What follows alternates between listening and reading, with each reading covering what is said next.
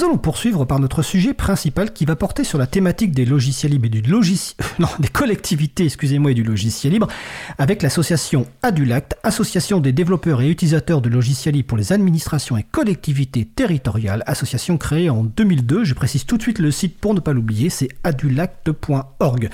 Donc avec nous par téléphone, on va vérifier que tout le monde est là. Pascal Kuzinski, délégué général de l'Adulact. Bonjour Pascal. Bonjour, il est là. Parfait. Béatrice Pradillon, responsable communication de l'Adulact. Bonjour Béatrice. Bonjour. Et Christophe Dubreuil, responsable des infrastructures et des nouveaux projets au GIP Ressia, qui est de la région Centre, et qui est membre du conseil d'administration de l'Adulact. Bonjour Christophe. Bonjour. Alors, je vais juste préciser que le GIP Ressia, c'est le groupement, un groupement d'intérêt public euh, qui regroupe différentes entités pour mener des actions, mutualisation de moyens et agir dans la meilleure coordination possible dans le domaine du numérique dans la région du centre. Mais aujourd'hui, on va parler principalement de l'Adulact. Peut-être qu'un jour, on aura l'occasion de parler plus en détail du GIP Ressia. Alors, n'hésitez pas à participer à notre conversation sur le salon web dédié à l'émission, sur le site causecommune.fm, bouton de chat. Alors aujourd'hui, on a trois invités, mais ça va être une émission un peu particulière, vu que les invités vont un petit peu se succéder en fonction des sujets, et Pascal Kusinski doit nous quitter vers 16h15, donc voilà. Pour les personnes qui sont habituées à nos émissions, ne soyez pas surprises par ce changement de format. Alors, on va commencer. L'idée un peu de, l'émission aujourd'hui, c'est de, bah, de, mieux faire connaître euh, l'Adulact, hein, l'association, donc comme je l'ai dit, qui va fêter ses, 20 ans euh, l'an prochain. Et donc, on va commencer d'abord par, euh, Pascal Kuzinski, donc qui est le délégué général de, de l'Adulact, avec bah, déjà un petit peu une question d'introduction. J'ai dit en introduction qu'on allait parler de collectivité logicielle libre. Avant de présenter la Dulac, j'aurais envie de te demander, Pascal, pourquoi finalement les collectivités locales ont intérêt à adopter le, logiciel libre? Alors, de façon évidemment euh, succincte, on ne va pas rentrer dans le détail de chaque euh, raison, mais quelles sont les principales raisons qui feraient que les collectivités doivent adopter le logiciel libre? Alors doivent, je ne sais pas, mais en tout cas, nous, on les motive à, faire ça. Il y, a, deux objectifs principaux euh, dans l'ordre. Le, premier, c'est le très fameux mutualisation. Euh, on invite les collectivités à mutualiser, la réglementation invite les collectivités à mutualiser, l'État invite les collectivités à mutualiser, elles s'invitent elles-mêmes à mutualiser. Euh, je ne veux pas rentrer dans le détail, la loi NOTRe, etc., les regroupements de communes en comités de communes, des communes de plus en plus grandes. Toute cette euh, notion de mutualisation, elle est effective sur le terrain, c'est vrai, c'est de plus en plus vrai, il y a cette pression naturelle qui existe, et c'est donc vrai aussi du côté logiciel. Et quoi de mieux que le logiciel libre pour mutualiser Je m'explique en, très rapidement de Mutualiser, tout le monde sait faire. Je, veux dire, même pour un logiciel pas libre, euh, même pour acheter un stylo ou une voiture, on peut mutualiser. C'est ce que je vais appeler dans mon discours la mutualisation en aval. Autrement dit, on se met à plusieurs pour l'acheter. Euh, plutôt que d'acheter un stylo 1 euro, on va mettre chacun 20 centimes, on est 5 à avoir participé, puis on va se passer le stylo pour pouvoir écrire sur le papier. On a mutualisé l'achat du stylo et son utilisation. Aucun problème. L'avantage, et donc ça, je peux le faire avec du logiciel propriétaire, non libre. Euh, je peux être plusieurs à utiliser euh, le, le logiciel. Très bien. L'avantage du logiciel libre, c'est que je peux mutualiser en amont. Et ça veut dire que je vais réunir des collectivités, non pas seulement après que le logiciel existe pour l'utiliser, tel le stylo ou la voiture, non, je vais pouvoir mutualiser, on va se mettre ensemble autour de la table pour concevoir le logiciel et répondre à des besoins qu'on partage, parce qu'après tout, il n'y a que 35 000 communes qui partagent la même chose, il y a une centaine de départements qui partagent la même chose, il y a quelques milliers de alors les EPCI, c'est les communautés de communes et d'agglos dont je parlais tout à l'heure, on est tous dans une communauté de communes ou d'agglos au travers de nos villes. Euh, il y a une quinzaine de, régions. tous ces gens-là, on partage le même métier. Autrement dit, quand je développe un logiciel pour le métier d'une ville, euh, il y a 35 000 communes qui ont le même métier et je peux le partager. Et concevoir ce métier, ça, c'est intéressant. Et c'est là où le logiciel libre intervient et le plus efficace pour partager la chose. Alors, juste un point de repère. Euh, je vais vous citer un des premiers logiciels libres auxquels Adulact a participé en son temps. Adulact est né en 2002, tu l'as rappelé Fred. Euh, dès 2003, on a participé avec la ville d'Arles au développement, tout le monde sait de quoi il s'agit, un logiciel de gestion de cimetière. Il existe un logiciel de gestion de cimetière qui a été conçu entre collectivités. L'une avait un seul cimetière, l'autre avait des cimetières répartis en plusieurs endroits sur la commune, l'un avec un truc qui s'appelait des allées, l'autre des avenues. Enfin bref, il y a des cas différents qui sont à gérer. Ils se sont mis ensemble, ils ont mis autour de la table, ils ont fait un truc configurable et ils l'ont fait. Alors pourquoi ils l'ont fait? Parce que sur le marché, on ne trouvait pas de logiciels non libres, les logiciels qu'on trouve clé en main chez des éditeurs qui nous vendent ça euh, sur catalogue, on ne trouvait pas de logiciel qui répondait à tous ces besoins. Ou alors, si je demandais une modification, si je demandais quelque chose de différent, alors là, d'un seul coup, ça me coûtait une fortune. Euh, on alignait les zéros et encore, des fois, c'était non, on, ça ne nous intéresse pas de le faire. Donc j'étais pieds et poings liés avec mon fournisseur de logiciels qui faisait la pluie et le beau temps en me disant ça c'est faisable, ça c'est pas faisable. Un dernier mot sur cette mutualisation. Là, je parle d'un très vieux métier, le cimetière, ok. Euh, il y a des métiers beaucoup plus récents, des besoins beaucoup plus récents dans les collectivités. Je pense en particulier à tout ce qui est lié à la dématérialisation. Ça, c'est des nouvelles règles du jeu, c'est des nouvelles réglementations, c'est des nouvelles lois qui arrivent sur le terrain. Il faut de nouveaux logiciels pour le faire et ça développe de nouveaux métiers et, donc il faut développer de nouveaux logiciels. Bref, on va en reparler tout à l'heure. Deuxième argument en faveur euh, du logiciel libre, bah, puisqu'on a mutualisé en amont, pendant la fabrication du logiciel et en aval, eh ben, on arrive aussi à économiser des coûts. Vous notez que je le mets en deuxième position parce que ce n'est pas le critère numéro un, mais on ne peut pas reprocher à une collectivité de vouloir faire des économies d'argent public, et ça c'est dans nos gènes à Dulac, on aide les collectivités à économiser l'argent public, donc nos impôts. Donc voilà pour les, principaux critères euh, que, je mettrai en avant en faveur du logiciel dans les services publics. D'accord, donc mutualisation et bonne gestion de, l'argent public. Je vais préciser que tu as, comme tu as parlé de la ville d'Arles, que nous avons normalement, euh, alors je pense que ce sera à la rentrée de septembre, nous avons prévu de parler notamment d'Open Mairie avec euh, François Reynaud, hein, qui, qui, était dans l'équipe euh, à Arles.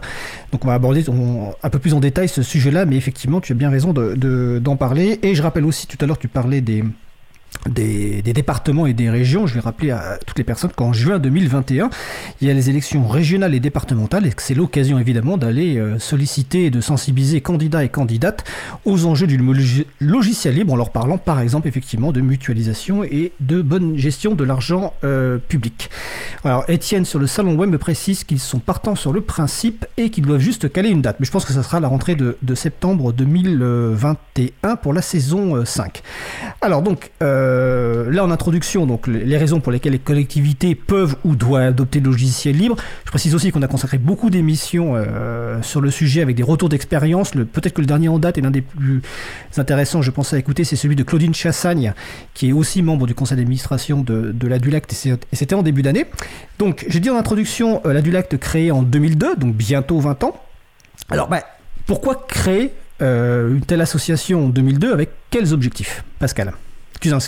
Alors, à, l'époque, en fait, euh, certaines personnes, des élus de collectivités, se sont euh, aperçus un petit peu avant tout le monde euh, l'intérêt de ce que je viens de décrire, à savoir nous sommes aujourd'hui pieds et poings liés avec nos éditeurs, avec nos fournisseurs de logiciels.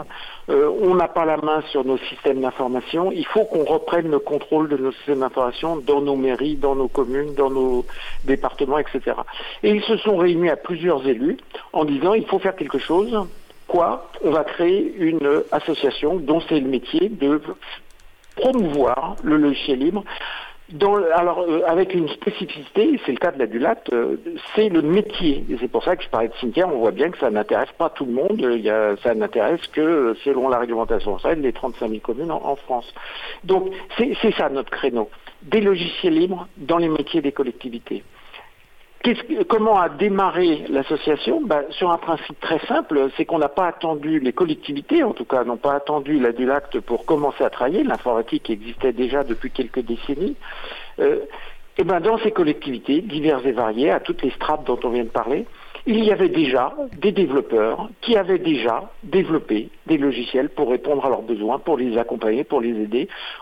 Et ces logiciels très particuliers, dans un contexte bien particulier, ne venaient pas d'un prestataire qui fournissait le, service sur catalogue, non, c'était tellement particulier, encore une fois, comme mon exemple tout à l'heure avec les cimetières, je le laisse de côté, non, ça m'intéresse, moi éditeur, ça m'intéresse pas, je vais pas gagner assez d'argent sur ce créneau beaucoup trop étroit, euh, je vous laisse tranquille, euh, moi je réponds pas à ce besoin-là eh ben, les collectivités surlevaient les manches et le faisaient elles-mêmes. Et ça, c'est constitutionnel. Les collectivités ont tout pouvoir pour euh, s'équiper, pour euh, s'organiser, pour répondre à leurs besoins et aux besoins de leur, de leur métier, de leurs concitoyens. Donc c'est comme ça que ça a commencé. Ouvrons nos armoires euh, numériques, regardons ce qu'on a fait et partageons-les en les mettant sous licence libre. Parce que on était, donc là c'est une mutualisation en aval telle que je le décrivais tout à l'heure, mais il fallait bien commencer par quelque chose. Et une fois qu'on a commencé à ouvrir nos armoires, ben, ça a marché. On organisait des groupes de travail autour de tel ou tel besoin, et puis finalement, on s'aperçoit, ben, il n'y en a pas qu'une, il n'y en a pas que deux, il n'y en a pas que dix, il y a des centaines de collectivités qui ont le même besoin et qui vont ben, pouvoir partager avec deuxième effet et deuxième objectif de l'association, l'effet boule de neige. Une fois que j'ai récupéré le logiciel développé par mon collègue de la collectivité d'à côté, je vais le récupérer, je vais le mettre en place chez moi, je vais travailler avec, et puis je vais avoir d'autres idées parce que mes besoins sont peut-être un petit peu différents, et je vais rajouter telle fonctionnalité, je vais rajouter telle possibilité. Et ces possibilités nouvelles, ces fonctionnalités nouvelles, je vais les partager avec la communauté des, collectivités qui sont intéressés par ce métier-là, et c'est ça l'effet boule de neige. Avec à chaque fois c'est un peu la pile Vondaire, ne que lorsqu'on s'en sert. Euh, je ne consomme, je ne dépense que ce que j'ai ajouté. Autrement dit, c'est du logiciel libre, on le partage. Et on commence à toucher du doigt l'argent public là qui est économisé. Puisque je récupère mon logiciel de cimetière euh, qui a été fait par mon voisin, je le reprends, j'améliore la situation parce que moi j'ai pas un mais j'ai trois cimetières à gérer. J'optimise le le logiciel, je l'améliore et ça profite à tout le monde parce qu'après j'en ai un autre qui en a cinq qui va pouvoir utiliser mes, mes. Bref, voilà l'effet boule de neige. Et c'est comme ça qu'a démarré l'association. Donc en, 2002, toi Fred, je sens que tu as envie d'être invité à notre dixième, euh, vingtième anniversaire, pardon à, le dire plusieurs fois de suite. Mais bon, tu bah, J'espère surtout que le 20e anniversaire sera possible en présentiel. Et je vais préciser aussi que l'April fêtant ses 25 ans cette année, j'espère aussi en fin d'année qu'on pourra faire nos 25 ans. Et évidemment, vous êtes euh, convenus, conviés euh, en présentiel. Bon, on peut l'espérer en tout cas. Non, c'était important. Euh, si je précise les 20 ans, c'est parce que euh, la question d'après, on, abordera un petit peu les, projets et puis les, belles histoires. C'est une longue durée. On, voit quand même ce travail de, longue haleine euh, que mène l'Adulact sur les collectivités, comme tu le disais sur la partie logiciel libre, qui permet à des collectivités finalement de ne payer que ce qu'ils vont, ce dont elles vont avoir besoin. Et en plus, ça va permettre d'avoir des logiciels qui vont correspondre vraiment aux besoins de telle ou telle collectivité. Mais je te laisse poursuivre sur ce que tu voulais ajouter. Non, sur la, sur la création de l'association, voilà comment ça a démarré avec ces besoins très concrets euh, de cette ouverture des armoires numériques là pour dire regardez j'ai fait ça, ça vous intéresse, servez-vous. Et c'est dans ce contexte-là que dès 2002, donc euh, les, les, le premier travail réel qu'a fait euh, l'Adulact à l'époque, c'est de créer une forge.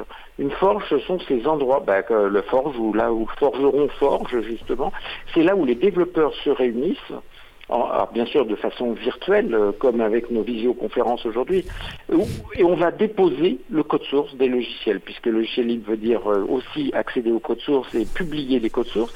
Une forge, c'est un outil à publier les codes sources. C'est un outil éminemment technique, c'est pour ça que je parle des développeurs, les gens qui font les logiciels se retrouvent ici pour partager leur travail. La petite fonctionnalité dont je parlais tout à l'heure qui a été ajoutée, ben, je vais le faire directement sur la forge. On va me donner une clé pour pouvoir accéder en mode euh, écriture. Par défaut, j'ai accès en mode lecture. La terre entière peut accéder à la forge à du lac. Après, j'ai besoin de me connecter dessus. Puis le chef de projet initial va me donner des droits pour pouvoir travailler avec moi. Et c'est comme ça que la boule de neige grandit. Ça se concrétise sur la forge. 2002, création de la forge à du lac, c'était la première forge de ce type, euh, autrement dit avec des projets financé uniquement avec de l'argent public. C'est la première forge européenne qui a été créée dans ce contexte-là. On est toujours numéro un en France et en Europe sur le sujet. La, Commission européenne nous a suivis, puisque quelques années plus tard, euh, OZOR, c'est une autre forge qui a été créée sur le même concept, mais au niveau européen, ils ont ils se sont approchés de nous, ils ont dit comment vous allez faire, on a fait comme ça, ben, on va faire la même chose. Et aujourd'hui, OZOR, c'est la forge européenne qui fait exactement la même chose qu'Adulact, avec un peu moins de projets que chez nous. Est-ce que tu peux juste rappeler ce que signifie OZOR, s'il te plaît? Je ne sais plus. Ah, d'accord. Alors c'est un truc qui est Open Source Observatory. Euh, ah, c'est Open Source Observatory. Donc voilà, je cherchais, euh, voilà. je cherchais le R, mais en fait le R n'est pas dans. Ok. Euh, alors je, je, je, sais que tu dois nous quitter en cours d'émission et je vois le temps qui file. avant de parler des projets phares un petit peu et puis des, des belles histoires, donc peut-être quelques précisions sur le fonctionnement de, de la DULAC. Donc tu as dit c'est une association et on va j'en profite pour saluer François Elie, euh, le président historique de la Dulacte, professeur de philosophie et qui était euh, à l'époque adjoint au maire euh, à Angoulême. Je ne sais pas si c'est toujours le cas, mais en tout cas, je, le salue. Donc, sur le fonctionnement de l'association. Donc, c'est une association, la Dulacte, qui constitue une collectivité. Donc, première question, le, le, le modèle de fonctionnement, c'est des cotisations de collectivité. Et est-ce que vous avez une équipe salariée de combien de personnes Pour donner un petit peu un ordre d'idée? Alors non, alors François Elie a été réélu à la mairie d'Angoulême euh, en 2020 lors des élections municipales et il est toujours euh, également au conseil communautaire euh, de l'agglomération d'Angoulême et toujours président de la Dulacte. comment est-ce que ça fonctionne? Ben, Effectivement, c'est bien de rappeler que ce n'est que le modèle économique de l'association du lac ne repose que sur ses cotisations. Euh, contrairement à nombre d'associations de, ce type-là, c'est-à-dire qui travaillent avec les collectivités, travaillent souvent à base de subventions euh, d'État, de départements, de régions, enfin des gens qui subventionnent euh, en échange de services, en échange de faire avancer tel ou tel schmilblick. L'association du lac n'a pas de subvention elle ne fonctionne que sur une base de cotisation. Alors, on a une grille un petit peu compliquée selon que je sois une ville, un département, la taille de la ville, etc. La grille est un petit peu compliquée pour euh, le commun des mortels, mais les collectivités, elles, s'y retrouvent très bien, elles reconnaissent leur, profil de collectivité et elles adhèrent bah, pour participer à cette euh, grande aventure du logiciel libre et elles comprennent que en adhérant, elles permettent cette euh, mutualisation dès l'amont, euh, et puis euh, le reste, pour faire en sorte que le chemin avance et surtout qu'on économise finalement de l'argent public. Parce que, alors je vais le raconter après, mais on a de plus en plus d'histoires en, 20 ans d'expérience que permettant de justifier la réussite de la DULAT et la réussite du modèle économique logiciel libre dans, le monde des collectivités. Et ces cotisations, ben, elles permettent à une dizaine de salariés de travailler pour le compte de l'association et pour le compte des collectivités qui en sont adhérentes. D'accord, très bien. Tout à l'heure, on entendra Béatrice, hein, qui est chargée de communication, donc, euh, enfin, qui est responsable de communication de la Dulacte. Alors, on va parler, euh, là, je crois qu'on a bien compris euh, les enjeux pour les collectivités au niveau du logiciel libre, le contexte de la création de la Dulacte en, en 2002, donc depuis bientôt 20 ans. Tu, vous, la Dulacte a dû voir naître de nombreux projets. On va pas tous les en parler, mais quelles sont les belles histoires qui ont marqué ces 20 ans de la Dulacte alors, en préambule, il faut que je, remette dans le contexte des, débuts des années 2000. Euh, on s'imagine bien, il y avait rare était encore, même les informaticiens la qualité, ils étaient encore rares à savoir ce que c'était que le GLIB et qu'est-ce que ça venait faire dans les collectivités. Donc, il faut, vraiment se replonger dans 20 ans en arrière sur un contexte différent. Et, dans ce contexte-là, bah, ce n'était pas forcément évident de débarquer sur le terrain et de dire, euh, bah, euh, voilà, on a le excusez-moi, je, boucle un petit peu sur mon logiciel de cimetière, mais on peut parler de logiciel d'élection, on peut parler de logiciel de gestion de marché, le marché qui est sur la place publique euh, de tous les dimanches dans la commune, enfin, etc., etc. Il y a des dizaines, des centaines. Une collectivité, une mairie, c'est environ 200 ou 250 métiers différents. Donc il y en a des logiciels et des potentialités de logiciels. Bon, je prends mon logiciel cimetière, si je reste sur cet exemple-là, euh, c'est pas parce que je vais voir les collectivités en disant j'ai un super logiciel de cimetière, c'est du logiciel libre, que la collectivité déjà équipée depuis des années avec son logiciel de cimetière, elle, elle n'a pas encore eu de problème avec, etc. Elle va pas changer pour changer. Euh, ce qui compte, c'est que jusque-là, ça fait le travail. Ok, ça me coûte un petit peu d'argent, mais mon principal, c'est que mon cimetière fonctionne. Ok, ben, j'y arrive. Je vais pas changer là pour changer encore une fois. Euh, et on s'est retrouvé confronté à ce problème des anciens métiers, vous voyez ce que je veux dire par anciens métiers quand je parle de cimetière, euh, à ces anciens métiers, euh, on ne change pas pour changer, d'une part, et on s'est retrouvé confronté à un autre phénomène, puisqu'on commençait le modèle économique du logiciel, vous le connaissez, ce n'est pas vendre des licences, c'est vendre du service. Donc on commençait à travailler dès 2002-2003 avec les quelques entreprises qui existaient à l'époque sur le, qui travaillaient en logiciel libre et avec des outils sous licence libre. Et ces, entreprises étaient très compétentes euh, sur tel ou tel type de développement, sur tel ou tel... euh, C'était toujours technique. Le jour où il fallait répondre à un appel d'offres de marché public euh, sur tel ou tel logiciel, cimetière par exemple, euh, alors elle me disait oui ça je sais faire parce que c'est du PHP, parce que c'est du Java, parce que je sais pas quoi. Très technique. hein. Mais au moment de parler du métier cimetière, il n'y avait plus personne. Autrement dit, on s'est retrouvé dans une situation où on était euh, dévalorisé par les personnes avec lesquelles on travaillait et, et avec lesquelles euh, on, on voulait travailler, des entreprises du libre, pour mettre en avant tel ou tel logiciel libre. Et on a pris le taureau par les cornes et on s'est dit, bah, finalement, on va choisir certains de ces logiciels et, on va les, les mettre à disposition en ligne, en mode SaaS. Alors ça aussi, il faut se remettre en 2003. C'est quoi le mode SaaS? Pardon, Euh, je n'installe rien sur la machine, j'ai mis ça sur un serveur et j'y accède en mode web avec un navigateur. Euh, je, vais directement sur l'application qui est, quand je vais sur euh, Framasoft, euh, je tape le, truc, le, nom Framasoft dans mon navigateur et j'arrive sur le site de Framasoft et j'utilise leurs outils, les Framadat, etc. Voilà, je suis en mode SaaS, je n'ai rien installé sur machine, je ne fais qu'utiliser le mode web. Et ben, ça existe aussi avec tous les outils dont je parle. Et si on se replonge en 2002-2003, euh, c'était encore très rare et les éditeurs métiers qui eux sont là depuis 30 ans, ils étaient encore sur les vieilles techno. Donc on a un peu euh, innové en expliquant aux collectivités, mais non, votre métier, vous pouvez aussi le faire en mode web. Et on a décidé, nous, à Dulat, dès 2006, de répondre à de nouveaux besoins, je vous l'ai dit tout à l'heure, réglement, nouvelle réglementation, et en particulier, je pense à la dématérialisation qui a généré tellement de nouveaux métiers, et on est loin d'arriver au bout. Et je citerai la signature électronique, et je citerai l'archivage électronique, etc., etc. Parmi ces nouveaux métiers, il y en a un que peu de gens connaissent, mais qui est quotidien pour toutes les collectivités. Je suis dans mon conseil municipal, je suis là, je me réunis avec mes conseillers municipaux, et c'est dans toutes les mairies de France et dans tous les départements et dans toutes les collectivités, pour prendre des décisions. Ces décisions, une fois qu'elles sont prises, s'appellent des délibérations. Et systématiquement, toutes ces décisions qui ont été prises sont collectionnées et envoyées à l'État. Donc, une fois régionalisées, ça s'appelle la préfecture. J'envoie ça à la préfecture et la préfecture a un boulot, fait son boulot de, l'État, de la nation, pour dire je vérifie si c'est réglementaire. On vérifie si les décisions qui sont prises par la mairie sont légales. Ça s'appelle le contrôle de légalité. Donc dans le temps, je prenais mon tas de papier qui sortait en sortie du conseil municipal, j'allais à la préfecture, on me donnait un coup de tampon dessus avec la date, et la préfecture avait deux mois pour répondre si c'est légal ou pas. Si elle répond pas, c'est légal. Si elle répond, elle dit attention, là il y a un truc qui va pas, et euh, on a le droit de remettre en cause la décision. Et ça arrive euh, régulièrement chaque année. Ça peut même se terminer au tribunal administratif. Enfin, ça c'est la vie, c'est la constitution qui explique comment ça fonctionne. En 2006, l'État a décidé de dématérialiser cette chose-là. Vous n'avez plus à vous déplacer avec votre tas de papier. Vous allez poster des PDF sur une plateforme homologuée par non soin. Alors, le, le, le, chef des préfectures, c'est le ministère de l'Intérieur, donc qui a organisé tout ça. Ça s'appelle la dématérialisation du contrôle de l'égalité. Et donc, qu'est-ce qu'on a fait à ce moment-là? On a été sollicité par certains de nos membres qui nous disaient attention, il y a un truc qui est en train de se passer là.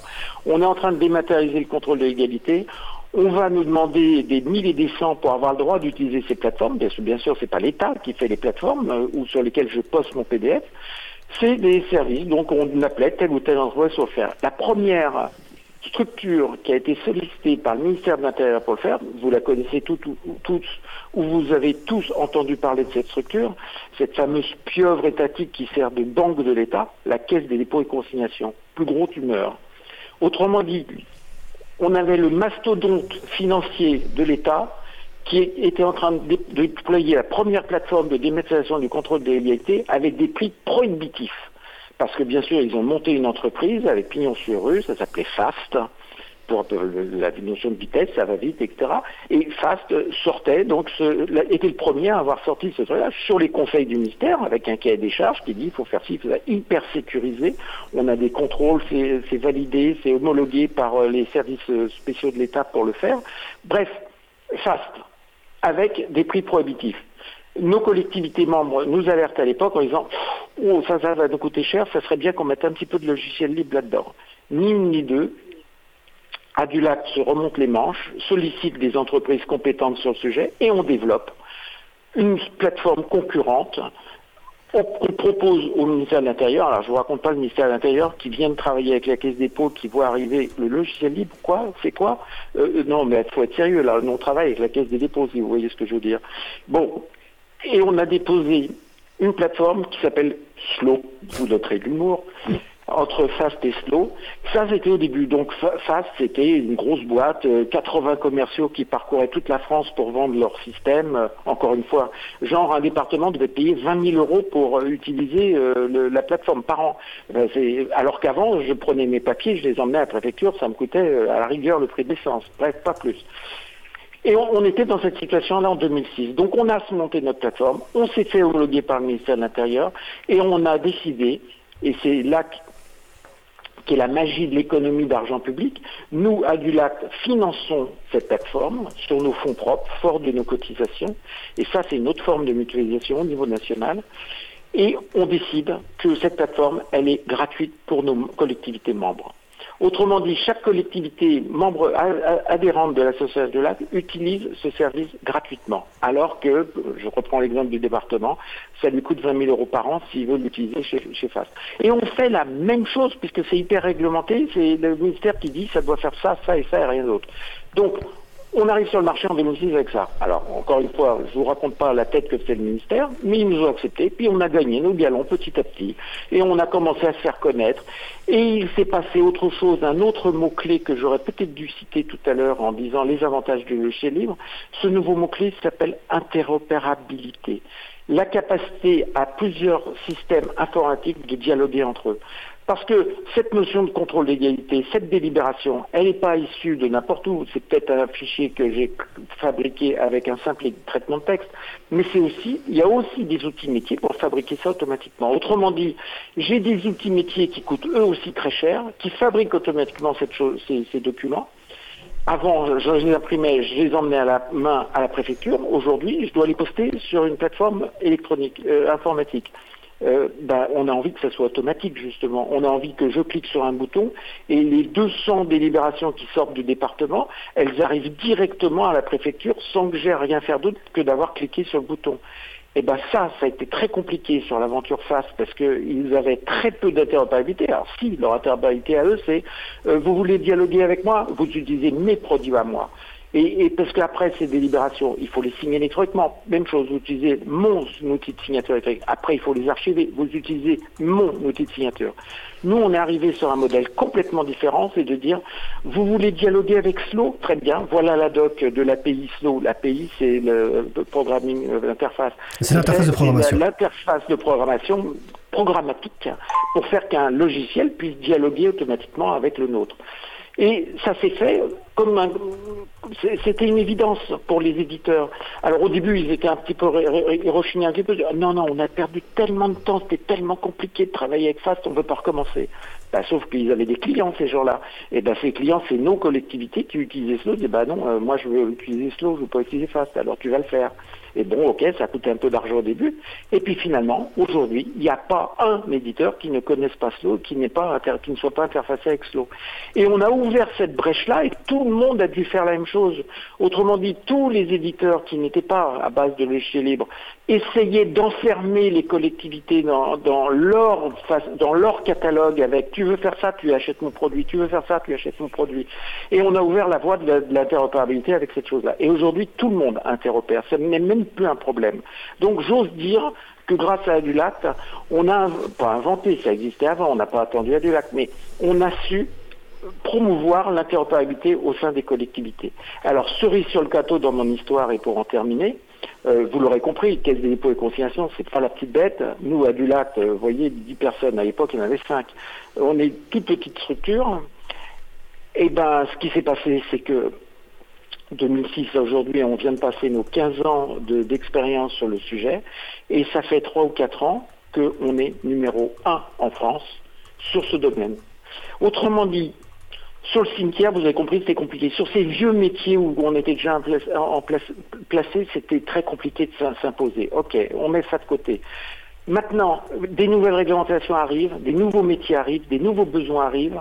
On est tous à égalité, il y a une ligne de départ, top chrono, la nouvelle réglementation est en place, il faut des plateformes. Allons-y, sortons nos plateformes, et là on part à égalité encore une fois.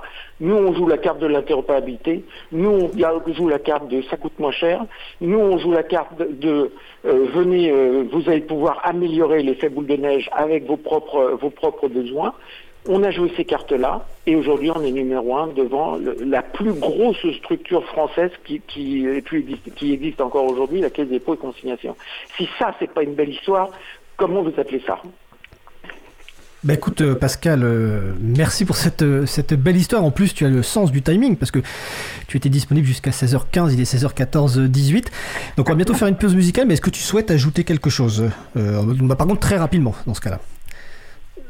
Non, c'est que des projets comme ça, là, j'ai cité le plus ancien et celui qui marche bien, mais on a dizaines. J'ai cité la signature électronique. Le logiciel libre le plus connu de signature électronique, c'est un logiciel libre euh, issu de la galaxie Adulac. Euh, pareil pour l'archivage électronique. Le, l'outil d'archivage électronique numérique euh, qui, existe, c'est le logiciel Azalae, qui est le plus connu et le plus distribué. Il doit y avoir 90% des départements, c'est un métier de département, l'archivage. C'est 90% des départements utilisent Azalae. Enfin bref, euh, ça n'est pas un exemple parmi, euh, c'est un exemple parmi beaucoup d'autres. Ça n'est pas un cas particulier, l'exemple de Slow dont je viens de parler. Donc des cas comme ça, j'en ai des dizaines à raconter. Ok, bah écoute, on t'invitera dans une émission un peu plus longue à ce moment-là. bon écoute, merci Pascal, euh, puis on se retrouve bientôt donc pour la grosse fête pour les 20 ans de la Dulacte l'an prochain. Nos problèmes. Allez, on va faire une pause musicale. Merci, merci à vous. Alors, nous allons écouter, donc, je poursuis la programmation musicale, nous allons écouter Kings par Cyber SDF. On se retrouve dans 3 minutes. Belle journée à l'écoute de Cause Commune, la voix des possibles. Cause Commune espoir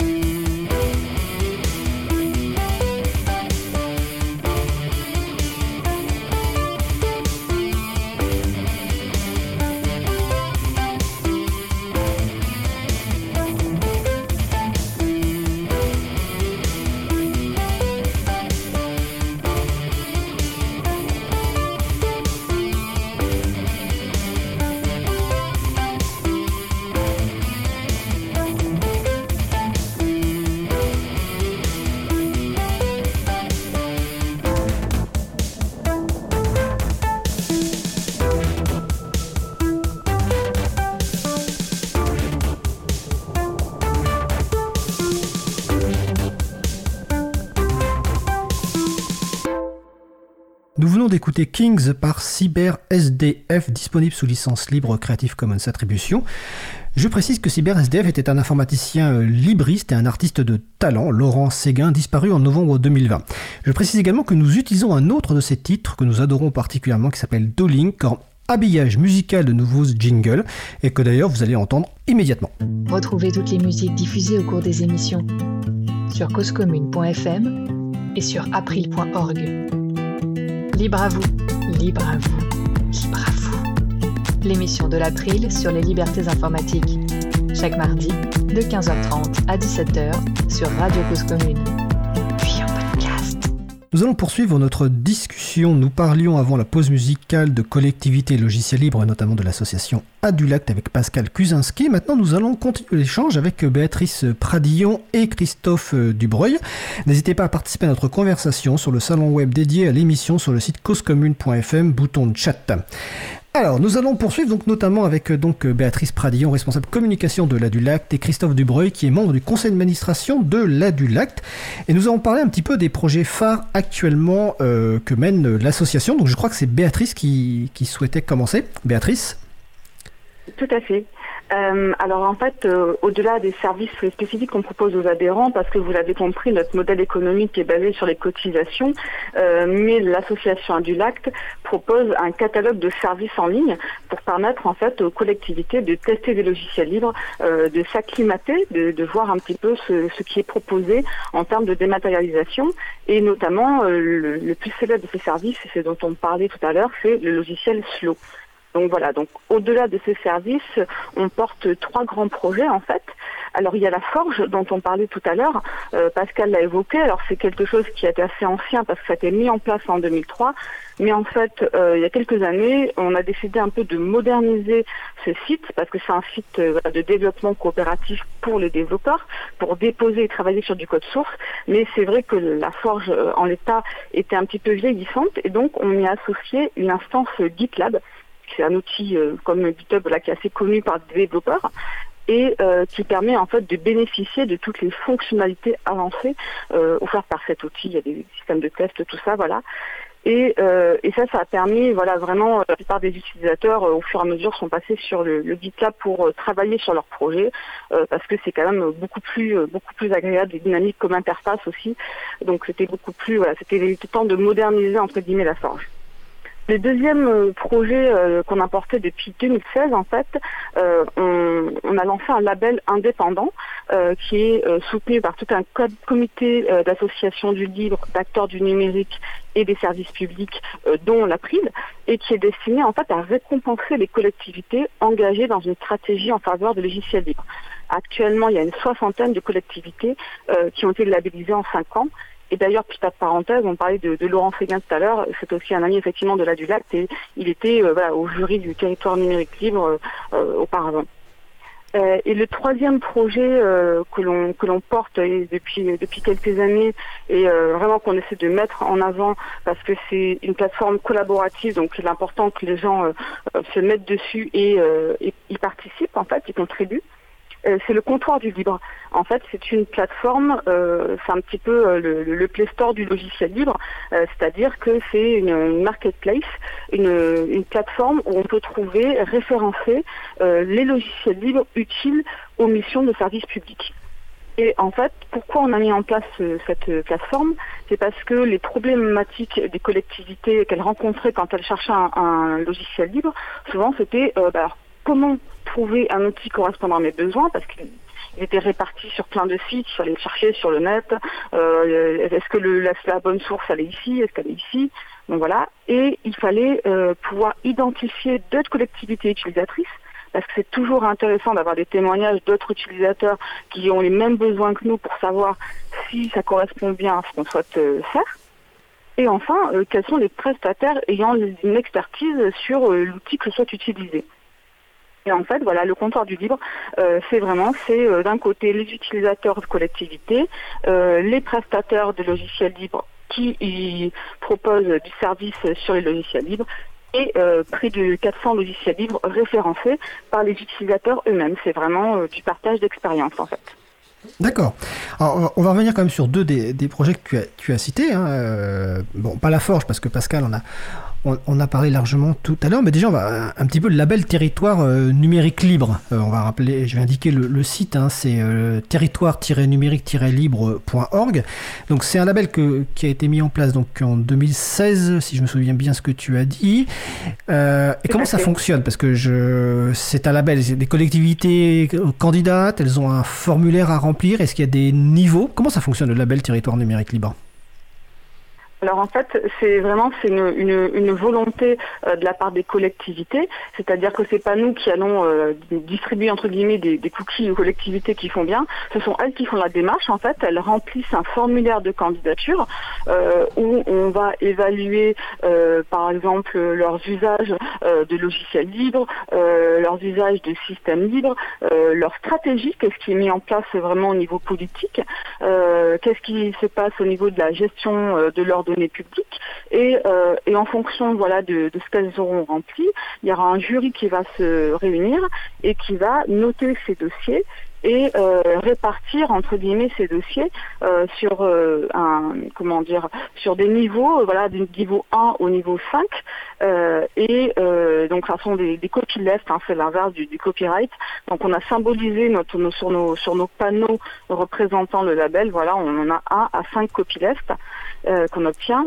Et, euh, et, voilà. Et ces, ces collectivités-là, en fait, ça leur permet vraiment de, de promouvoir leurs usages parce que euh, c'est toujours un petit peu difficile de, de communiquer finalement auprès du, du, grand public, auprès des usagers, auprès d'autres collectivités, de dire euh, pourquoi on fait ça, en quoi c'est intéressant. Et eh bien quelque part, voilà, ce label, ça permet de promouvoir ça, de montrer que euh, non seulement il y a de plus en plus de collectivités qui, qui utilisent des logiciels libres, que c'est simple, que c'est pas si difficile de migrer, et en plus de ça, qu'on peut économiser de l'argent, qu'il y a vraiment euh, un, gain important au niveau de la transparence, au niveau de la euh, du côté euh, interopérabilité, etc.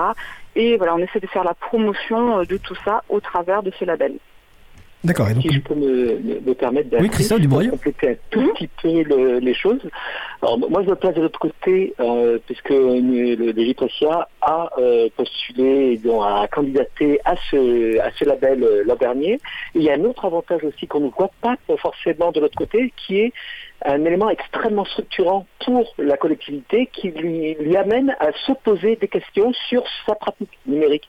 Et du coup, en, en répondant à toutes les questions posé pour euh, justement établir le, label, ça permet à chacun de se questionner, savoir où il en est, avoir et mesurer lui-même sa propre marge d'avancement vers le logiciel libre, mais de manière générale sur sa maturité numérique. Et c'est une approche et un travail très très intéressant. Mais même si à la sortie on n'a pas de label, c'est pas forcément grave en soi, mais la démarche est déjà extrêmement intéressante pour n'importe quelle collectivité pour ne serait-ce que faire un point. Je pense que rien que pour ça, cette démarche vaut le coup. Voilà. Et puis ça permet de faire aussi. en fait, hmm. Tout à fait, mais j'ai une autre chose du coup que je, je rebondis dessus. Euh, on a eu des retours de collectivités euh, qui nous disent que parfois en fait la démarche euh, d'aller vers les logiciels libres est initiée par le service informatique et une fois que le service informatique répond à cette candidature et obtient un label de niveau 3 ou 4, ils vont pouvoir aller le, présenter à leurs élus en, en, montrant voilà notre travail en fait ne sert pas à rien parce que voilà on a été labellisé et ça leur permet aussi ça les aide à convaincre leurs élus de l'intérêt de la démarche. Donc euh, on pense, on n'avait pas forcément songé à ça au moment de la création du label, mais c'est parfois c'est un outil de communication en interne euh, du service, service informatique vers les élus, ou parfois inversement, mais plus rarement. Mais voilà, c'est un outil de communication interne aussi. D'accord. Et les différents niveaux permettent aussi une évolution, euh, de, suivre l'évolution finalement des collectivités, parce qu'une collectivité peut avoir euh, une démarche logiciel libre euh, débutante ou en tout cas juste mise en place, et donc recevoir un label de premier niveau, et ensuite au fur et à mesure des années progresser dans sa démarche logiciel libre et recevoir des nouveaux labels supérieurs, car je rappelle que si je me souviens bien, les labels sont, enfin, c'est uniquement pour une année, c'est ça? C'est ça, voilà, c'est pour une année et donc on peut le renouveler chaque année et on peut euh, voilà voir comme ça l'évolution euh, sur les années. On a beaucoup de collectivités qui, qui sont euh, fidèles au label depuis quasiment ses débuts, qui reviennent et on les voit effectivement progresser de niveau d'année en année.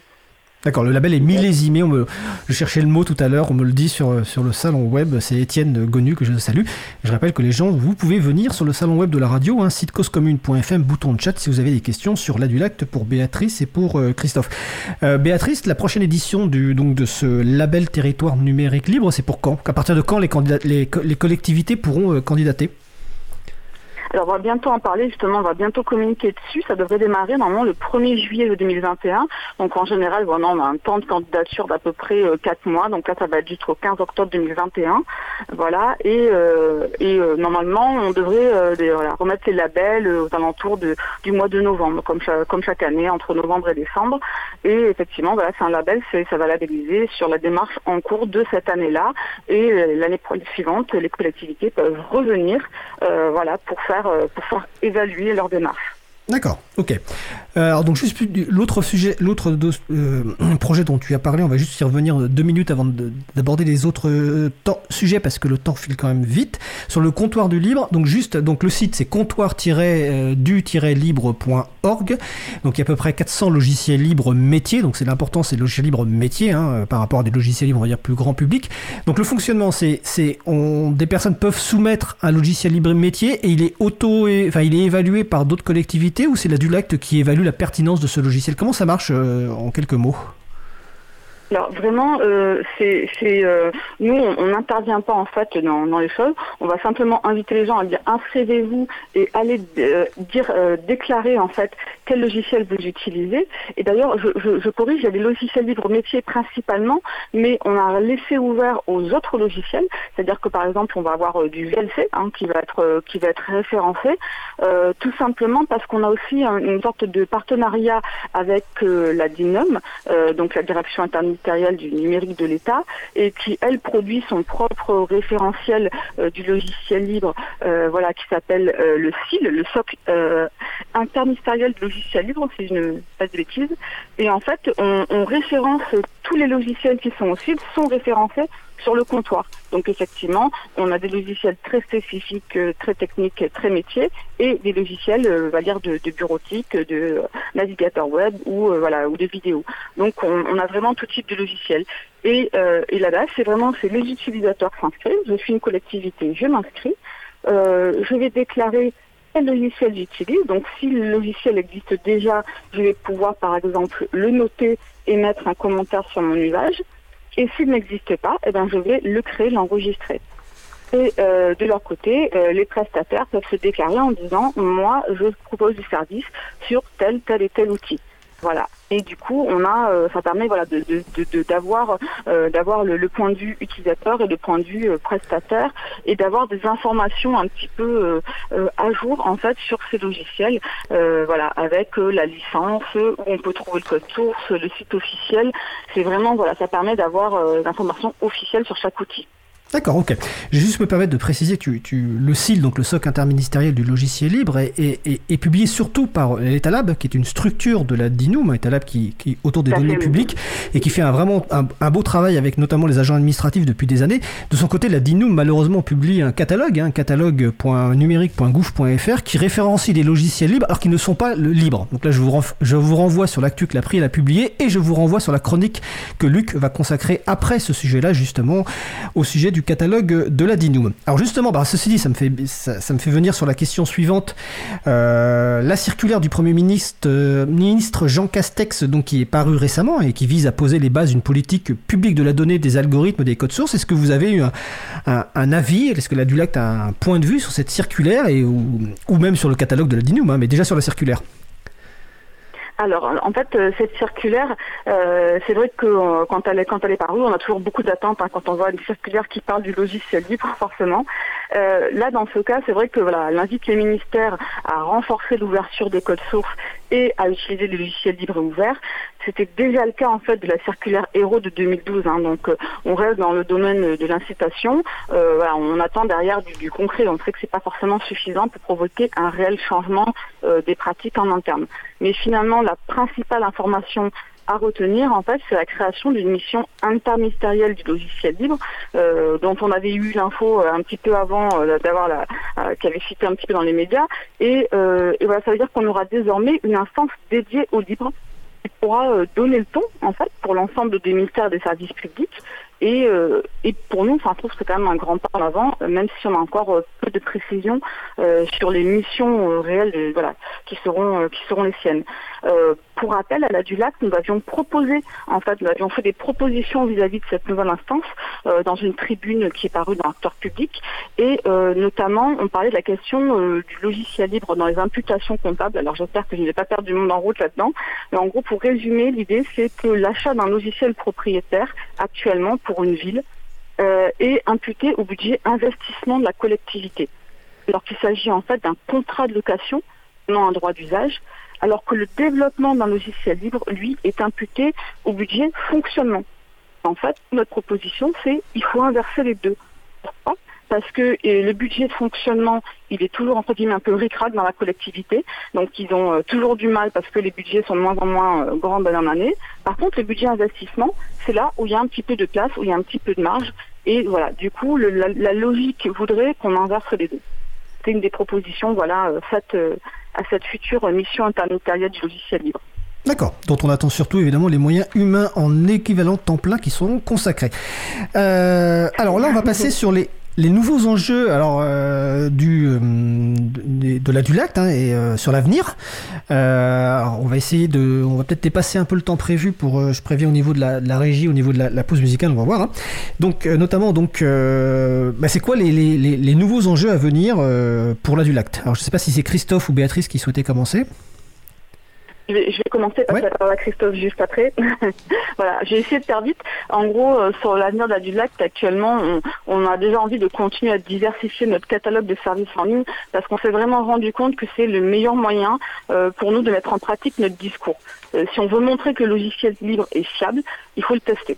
Il faut habituer les utilisateurs parce que finalement, les collectivités, on se rend compte que quand elles entament un processus de migration, le principal frein qu'elles rencontrent, c'est lié aux habitudes des usagers. Et finalement, euh, le fait de pouvoir tester euh, des services en ligne libres, ça favorise l'acculturation, euh, un peu à l'image du travail euh, formidable que fait Framasoft hein, depuis des années. quand ils proposent tout un tas de, logiciels Frama quelque chose, finalement, ils habituent les gens à utiliser des logiciels libres, ils leur montrent que c'est performant, et l'idée, c'est derrière, c'est voilà, vous voyez que ça fonctionne, vous voyez que ça marche. Si vous voulez voir plus grand, vous déployez chez vous, vous faites appel à un prestataire, mais en tout cas, ça fonctionne, on vous le montre. Donc voilà. Et je vais passer, euh, ah oui, je vais juste un, dernier petit mot pour dire effectivement qu'on a des continuer à diversifier ce catalogue. On a mis en place euh, de nouveaux services ces dernières années. Euh, on a lancé une application de remontée d'informations citoyennes qui s'appelle Direct Mairie. on a adapté le logiciel libre justement de la DINOM qui s'appelle Démarche simplifiée pour les collectivités territoriales. Donc on a une plateforme démarche simplifiée en partenariat avec la DINOM et on propose aujourd'hui un service Nest Cloud, hein, je n'ai pas besoin de le présenter. Et euh, prochainement, on espère pouvoir mettre en place un service CHAP. Euh, vous avez peut-être entendu parler, c'est une messagerie interne sécurisée qui a été développée par l'État et on va la proposer voilà, aux collectivités. je vais laisser la parole à Christophe pour la suite. Donc, effectivement, pour, le, les projets qui arrivent, effectivement, démarche simplifiée et chat. Euh, démarche simplifiée et chat, d'ailleurs, c'est des choses qui sont assez intéressantes sur le partenariat qu'il y a entre la DINUM et la DULAC, hein, puisque c'est vraiment au départ des projets portés par la DINUM, puis repris et euh, adaptés, complétés par, euh, par la DULAC. C'est vraiment un partenariat très intéressant. Et il y a un autre logiciel qui a été développé un peu en partenariat il y a quelques années, qui est Scataphone. Scataphone, c'est un logiciel qui va permettre de faire euh, de la mesure de la qualité euh, de l'accessibilité des sites Internet. il y a un gros projet euh, au niveau de l'Abilat qui est en train de se mettre en place en ce et un observatoire d'accessibilité L'idée, c'est d'arriver euh, ben, à, faire un scan ben, d'un maximum de sites, voire de tous les sites de toutes les collectivités, pour mesurer site par site quelle est l'accessibilité, classer un peu euh, le niveau d'accessibilité et avoir le, score que vont faire chacun des sites au niveau de cet, cet observatoire de l'accessibilité. Après, ben, voir comment on peut euh, accompagner les collectivités dans une amélioration. Est-ce que tu me conseilles? Est-ce que la DILAC va plus loin en termes de services de l'observatoire? Donc c'est un sujet qu'on commence à travailler effectivement. Euh, il y a plein de questions qui se posent, mais c'est vraiment des choses très, euh, motivantes et très intéressantes pour l'avenir. Donc une partie sur effectivement l'accessibilité. Il y a d'autres projets qui ont été menés. Pascal a décidé dernier euh, conseil d'administration le travail qui avait été fait avec le département notaire. Alors, ce qui est très intéressant dans le travail fait euh, avec le département notaire, c'est le travail collaboratif qui a été fait et tout le travail d'animation, parce que l'Adulacte, au-delà de construire et de, fabriquer des, logiciels, parce qu'elle en a parlé un peu tout à l'heure, il est là aussi pour animer une communauté d'utilisateurs, pour faire naître des cahiers des charges, faire converger les besoins des collectivités pour fabriquer ces, euh, euh, outils. Et c'est comme ça qu'a été monté un produit qui s'appelle département notaire. Et ça, ça concerne effectivement les départements et on est en train de monter euh, avec la DIDAC et puis la, région centre un nouveau projet aussi. Donc c'est un projet qu'on a mené avec la, région centre qui consiste à mettre à disposition des ce qu'on appelle les plateformes de rénovation énergétique donc c'est des euh, plateformes qui sont, qui sont dans les territoires pour accompagner les particuliers, pour les, aider sur toutes les aides possibles sur la rénovation énergétique. Et pour, euh, ça permet aux personnes qui font cet accompagnement d'avoir un suivi des particuliers. Et euh, donc en région centre, on a monté des, plateformes d'accompagnement comme ça pour permettre aux, conseillers de suivre les gens et on l'a monté en logiciel libre.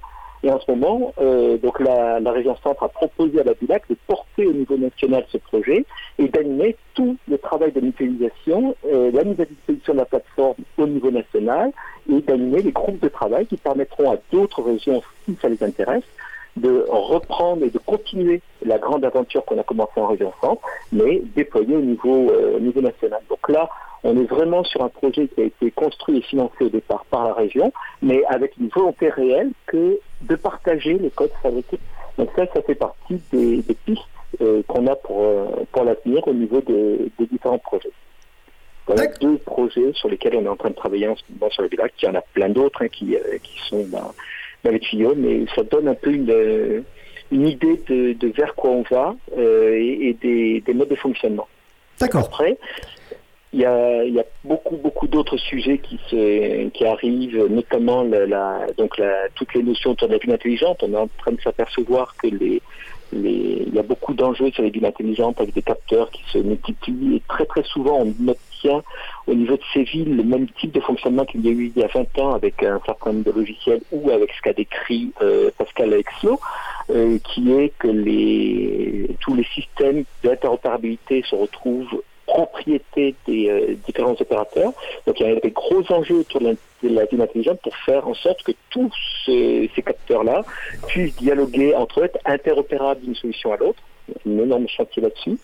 Et de manière un peu plus générale, derrière la notion de ville intelligente, vient le, le, problème qui est encore au-dessus, qui est la gestion de la donnée, la propriété de la donnée et la propriété du volume de données qui soit libre, euh, ouvert, l'open data qui est euh, la, partie euh, ouverte, mais aussi qui est la, toute la partie qui va concerner la gestion de la donnée des collectivités au sens large, puisque chaque application métier a ses données, mais à un moment, on doit être capable d'aller moissonner tous ces ensembles de données pour en sortir des choses. Ça peut être des observatoires pour l'accessibilité dont on vient de parler, ça peut être des observatoires pour mettre en place des plans, des plans climat, des, des Et un des enjeux qui vient aujourd'hui, c'est comment arriver à faire interopérer tous ces outils à travers des grands enjeux politiques euh, qui, se, voient le jour à, longueur d'année en ce moment. On a de plus en plus de défis politiques à, relever. il faut que tous les systèmes d'information puissent interopérer, que les données qui sont sous ces systèmes d'information puissent être collectées de manière intelligente pour pouvoir servir ces grands projets d'énormes projets en, perspective. De beaux défis. Alors je suis désolé, mais on va, le temps file et l'intervenant suivant euh, presse à la porte du téléphone. Euh, bah, écoutez, Christophe, euh, comme vous êtes le dernier à intervenir et que finalement vous avez eu le moins de temps, je vais vous poser la question finale rituelle. quels sont les éléments clés à retenir de, de cette émission selon vous, mais en moins de deux minutes? Alors, le livre n'est pas gratuit. Déjà, c'est la première chose. Une fois payé et payé à son juste prix, le logiciel libre est partageable librement entre tous les utilisateurs potentiels, et c'est ça qui fait l'intérêt du logiciel libre. Et euh, le logiciel, une fois créé, va permettre, doit, nécessiter derrière d'être maintenu, donc ça n'empêche pas tout le circuit économique qui existe autour de la maintenance logicielle de vivre, puisqu'il y a derrière la, création des logiciels libres besoin de faire fonctionner ces logiciels et donc le maintien en condition opérationnelle reste une réalité. Et comme nous aurait dit François Elie qui malheureusement n'a pas pu être là, pour mutualiser c'est bien mais l'utilisons ensemble c'est encore mieux. Bah écoutez, c'est super, belle conclusion et on passe le, je repasse le bonjour à nouveau à François Elie. Écoutez, je vous remercie euh, grandement pour cette euh, heure qu'on a passée ensemble, c'est quasiment une heure ensemble, et on aura l'occasion évidemment de revenir sur les activités de l'ADULAC dans de prochaines émissions, notamment avec Béatrice sur le compte, euh, sur le label Territoire numérique libre. Donc je vous remercie. Donc c'était donc Pascal Cusinski, Christophe Dubreuil et Béatrice Pradillon de l'ADULAC, donc adulact.org. Vous y retrouverez tous les projets et toutes les actualités de l'association. Je vous remercie en tout cas je vous souhaite de passer une belle fin de journée. Merci à vous. À bientôt.